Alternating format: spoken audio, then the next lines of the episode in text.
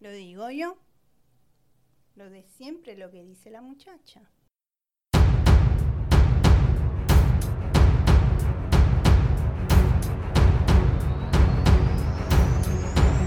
Hoy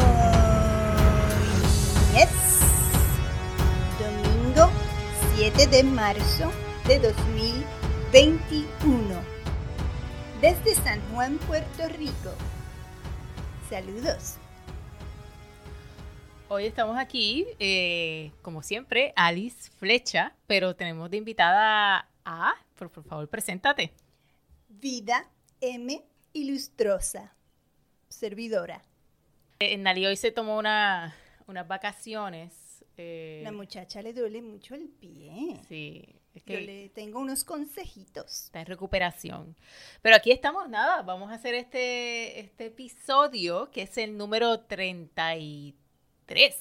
Como la edad del Señor Jesucristo cuando lo llevaron a la cruz. Bueno, qué bueno tener esa información, refrescarla ¿Cómo no? ¿Cómo en, no? en Semana Santa. Mira, estoy así, aquí para eso. Estoy Estamos. aquí para eso. Bueno, pues tú nos, yo te conozco un poco, pero tú puedes dar información sobre ti a las personas que nos están escuchando para que tengan un poco más idea de por qué te invitamos y, y qué tú haces. ¿Cómo no? ¿Cómo no? En estos tiempos de pandemia, de pandemia global, porque no es lo mismo una epidemia que una pandemia global. Debemos redundar y cuando redundamos decimos pandemia global, porque si es pandemia es obvio que es global. ¿Tu nombre y qué haces? Mi nombre de nuevo es Vida M. Ilustrosa. Yo soy una asesora de vida. En inglés, una life coach.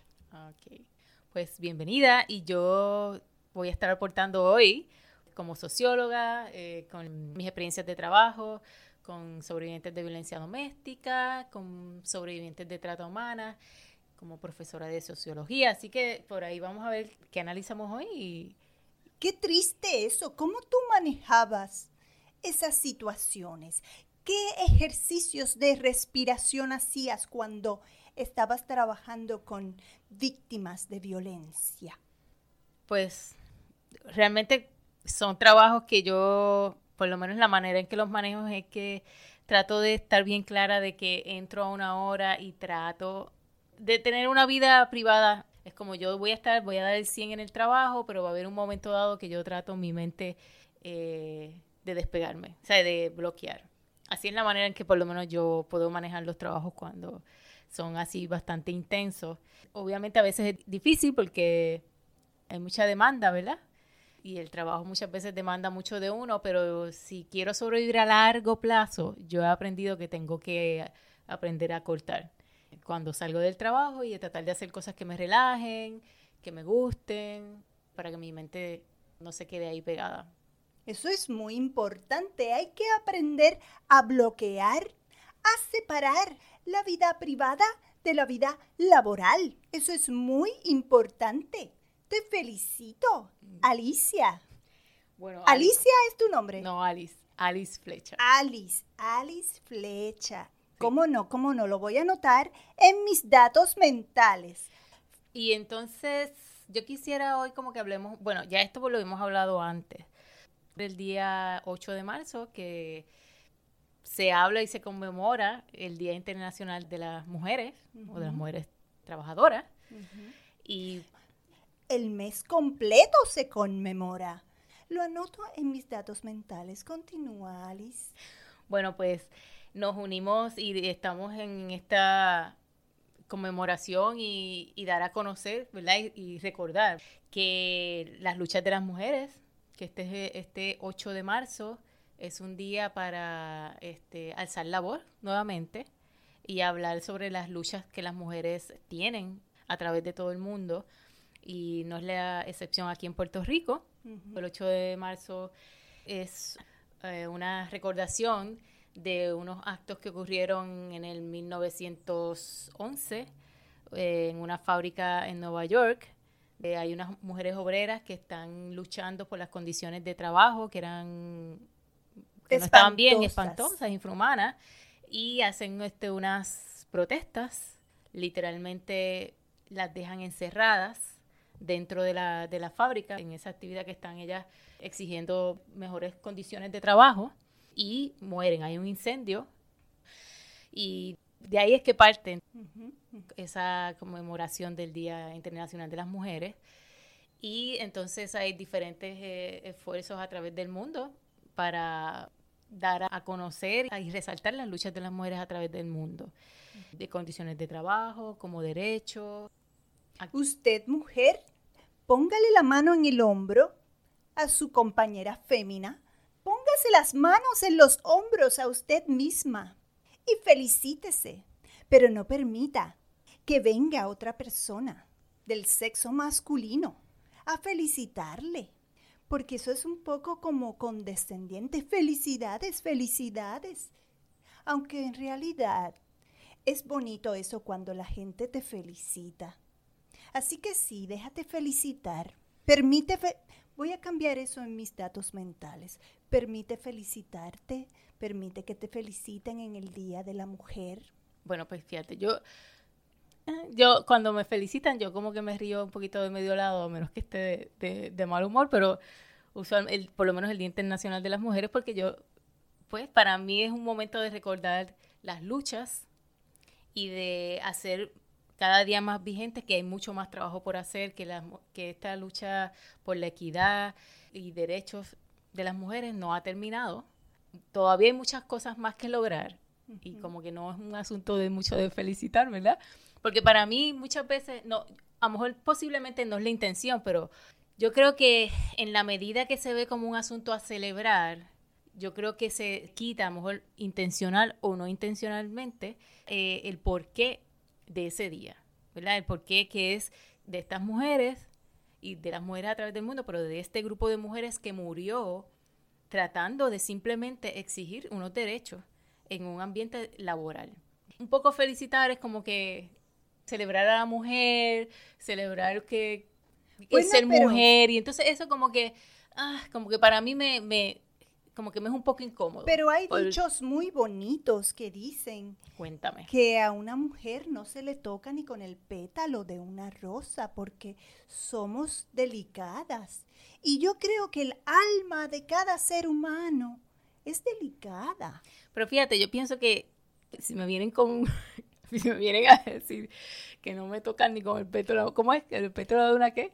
De una rosa. Pues me parece que me están poniendo en una posición de entrada débil.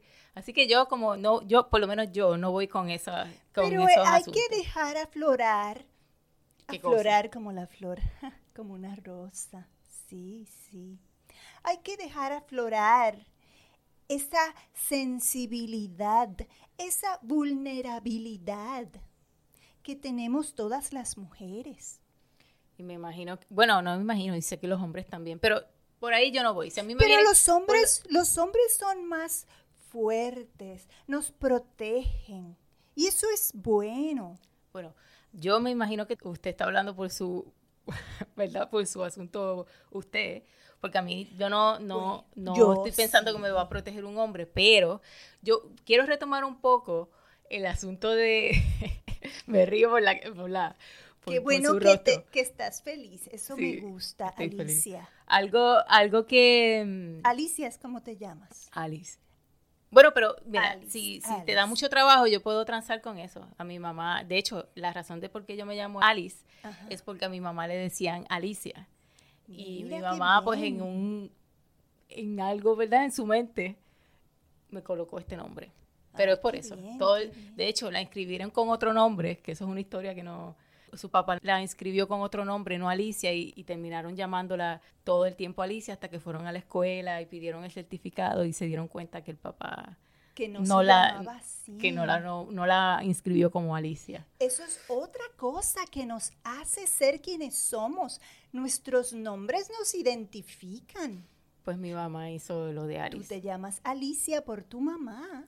Yo me llamo Alice por mi mamá. Y yo me llamo Vida. Y esto es lo que hizo que yo me dedique a lo que me dedico, a ser una asesora de vida. Qué bien. Te interrumpí, continúa, Alicia. No, no, lo que me río. No, lo que a mí me parece, continuando con, tu nombre, haciendo la conexión con tu nombre, yo creo que una de las cosas de, continuando con el tema también, haciendo la conexión con el tema de, la, de las mujeres, que todavía hay, muchas, todavía hay muchas cosas que luchar. Eh, una de las cosas que a mí me gustaría por lo menos eh, enfatizar eh, es que pues aquí en Puerto Rico una y estuve leyendo un, un escrito que publicaron en el periódico esta semana de la doctora Madeline Román y una de las cosas que ella menciona muy amiga que no es muy amiga que no es que no es nuevo pero ella está mencionando de cómo eh, las luchas de las mujeres y las cosas que a lo mejor nosotros deberíamos eh, enfocar bastante es en no seguir necesariamente esa lucha estoy parafraseando no sé no poner tanto énfasis en el sistema de justicia y pensando que la justicia, en nuestro sistema de justicia, va a lograr justicia por las muertes o eh, las muertes que hay eh, de violencia de género. Hay toda una reflexión de cómo ese sistema de justicia lo que hace es tratar de hacer justicia aumentando las penas, ¿verdad? Es un sistema punitivo.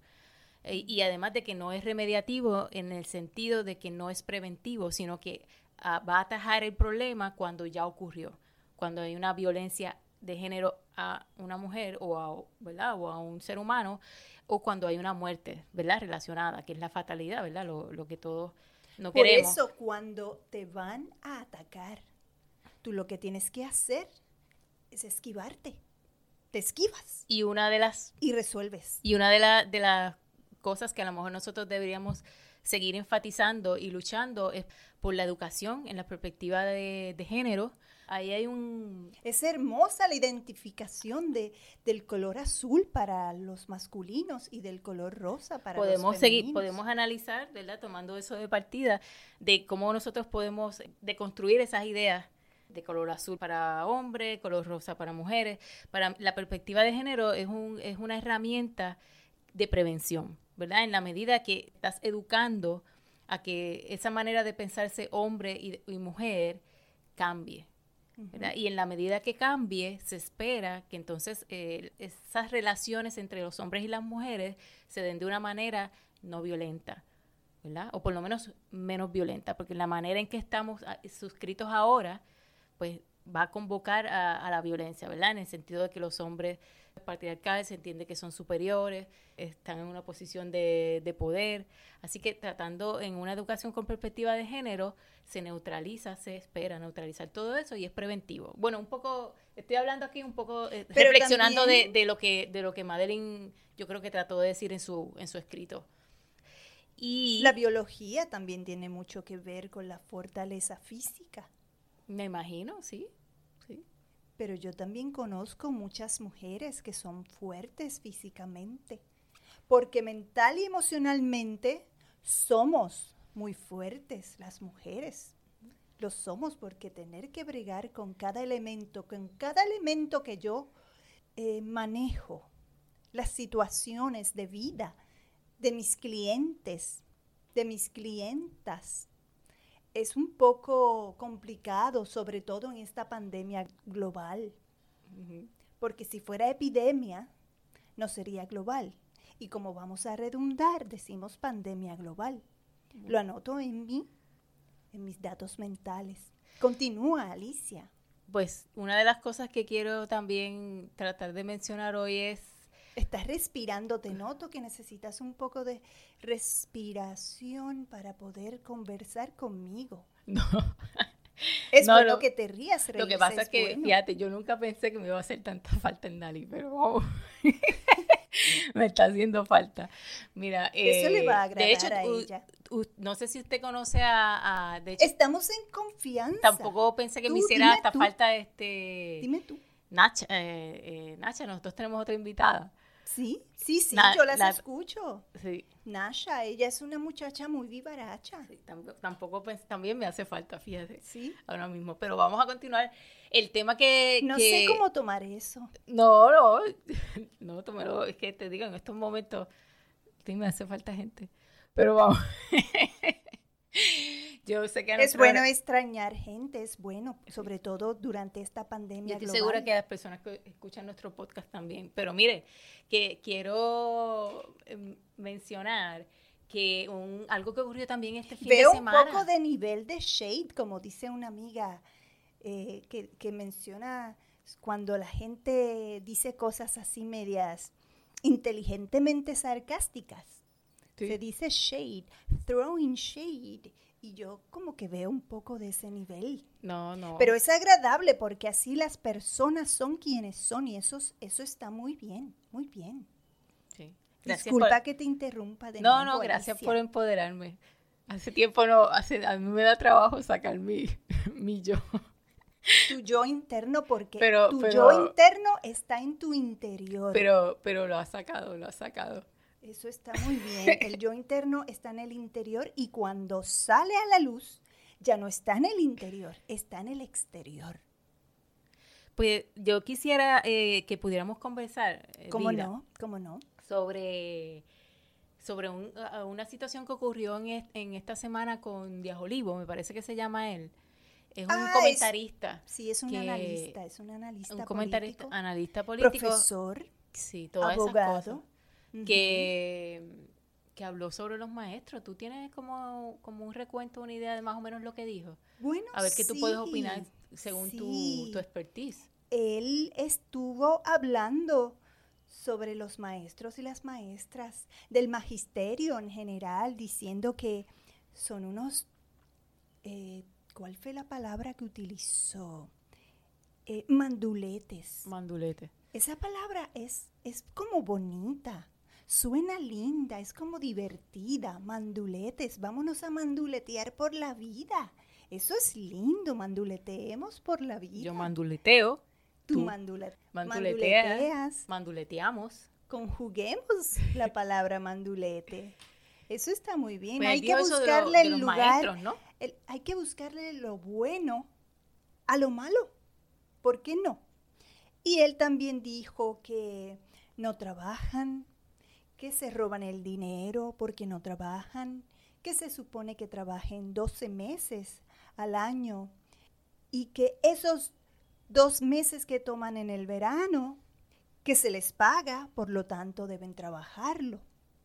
Él como profesor explicó qué es lo que ellos hacen con esos dos meses que no están enseñando, pero en realidad los contratos de los profesores no aparece como que den clases 12 meses, sino 10.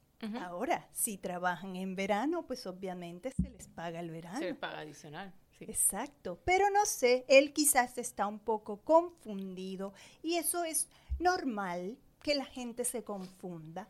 A mí me pareció desacertada su opinión, muy desacertada porque no está bien estarle diciendo a la gente esas cosas cuando en realidad no tienes el bosque para verlo. Cuando estás viendo una hoja nada más del árbol que está frente a ti, tienes que ver el bosque.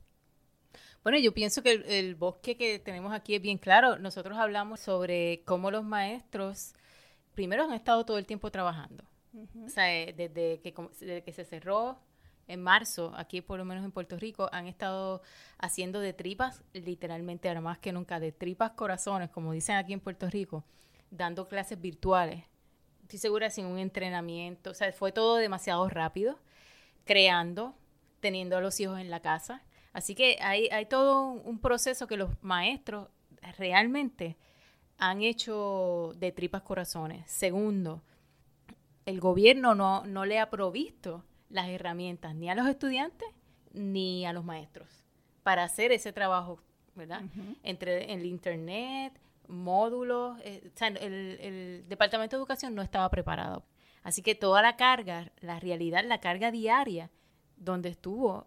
Está en el Y está en los maestros. Está en los hombros de esos hombres y mujeres que llevan el pan de la enseñanza a estos estudiantes. Y yo pienso que sí, fue desacertado lo que, lo que mencionó eh, Díaz Olivo. Me parece que no tiene muy claro. Yo me imagino que sí pueden haber unos maestros que no quieren volver a clases, ahora presenciales, porque, insisto, no se han detenido las clases. Yo creo que el sistema no está organizado.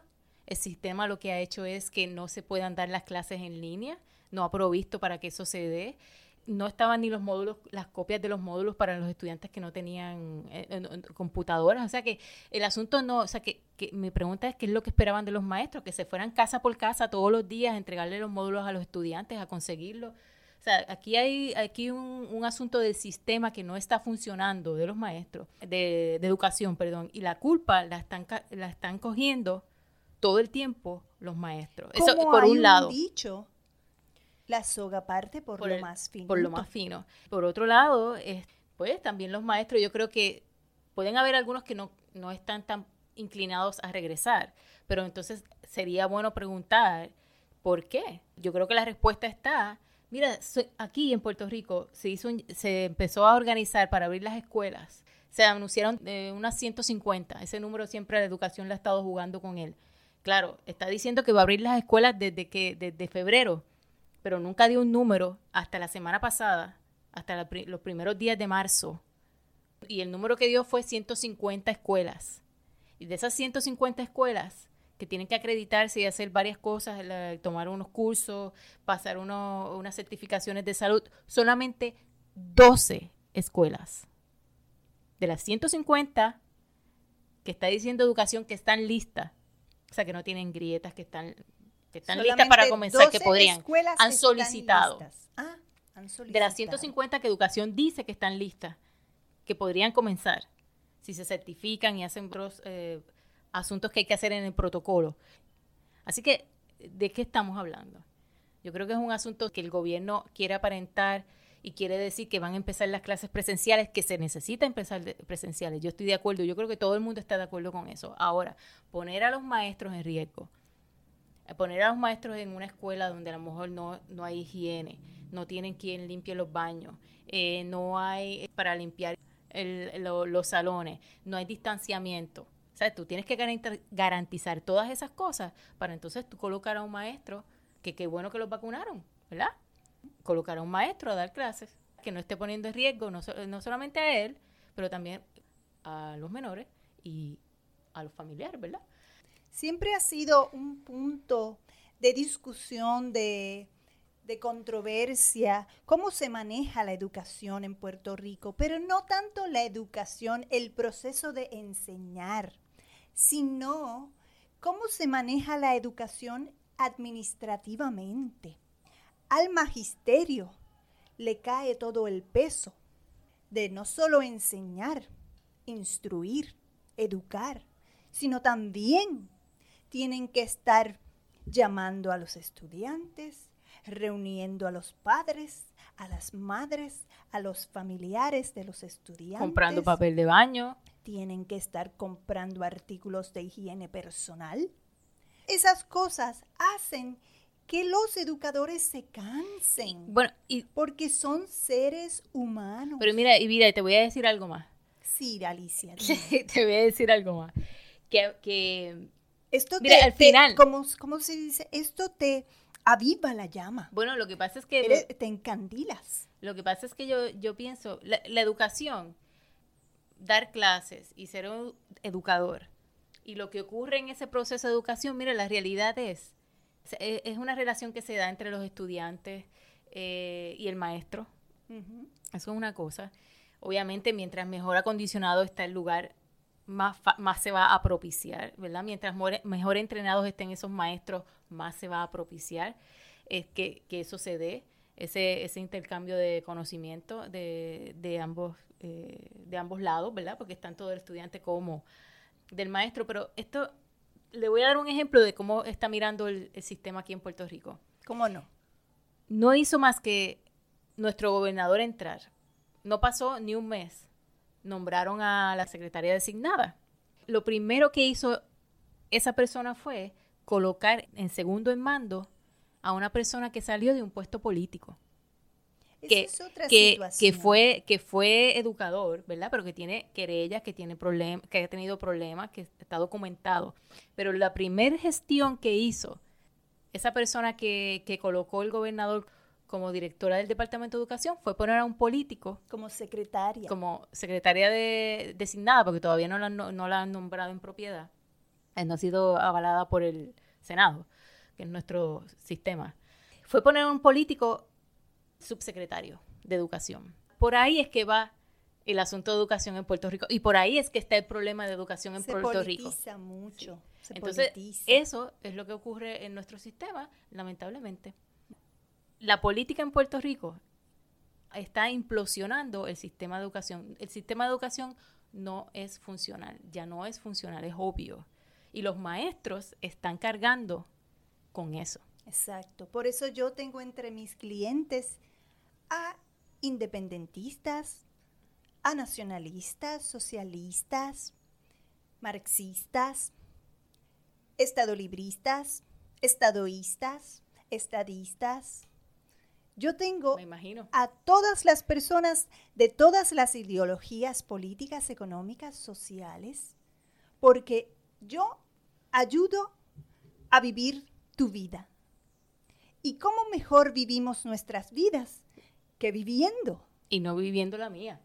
Y no metiéndose en la vida del otro, pero vamos. Exactamente. Usted viva su vida como usted viviría su vida y no como la viviría su prójimo.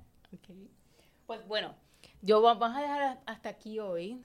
Y, espero que ya la próxima semana... ¿Te gusta mucho hablar? Qué bueno. Espero que la próxima... Yo escucho, a mí me gusta escuchar y doy consejos de acuerdo a la personalidad de la persona con la que yo estoy conversando y escuchando, teniendo retroalimentación. Bueno, pues... Y anoto todos los datos mentales en mi mente. Qué buena. Me imagino. Yo, yo espero que nadie esté la próxima semana con nosotros y que podamos tener. Si no, yo me ofrezco, yo me ofrezco. Sí, yo sé que sí, vamos a ver, yo, yo te dejo saber en la semana. ¿Cómo no? Porque va a depender de, parece que Nali no se sentía muy bien, pero ya la próxima semana yo, yo espero que le voy a traer cúrcuma y, y cosas. Se las voy a inyectar si no se la toma. Bueno, pues nos vemos hasta la... Alicia. Qué bueno, gracias por la invitación, Alicia. Hasta la próxima, gracias por venir. Gracias, gente que nos escucha. Un abrazo fraternal de vida ilustrosa. Bye.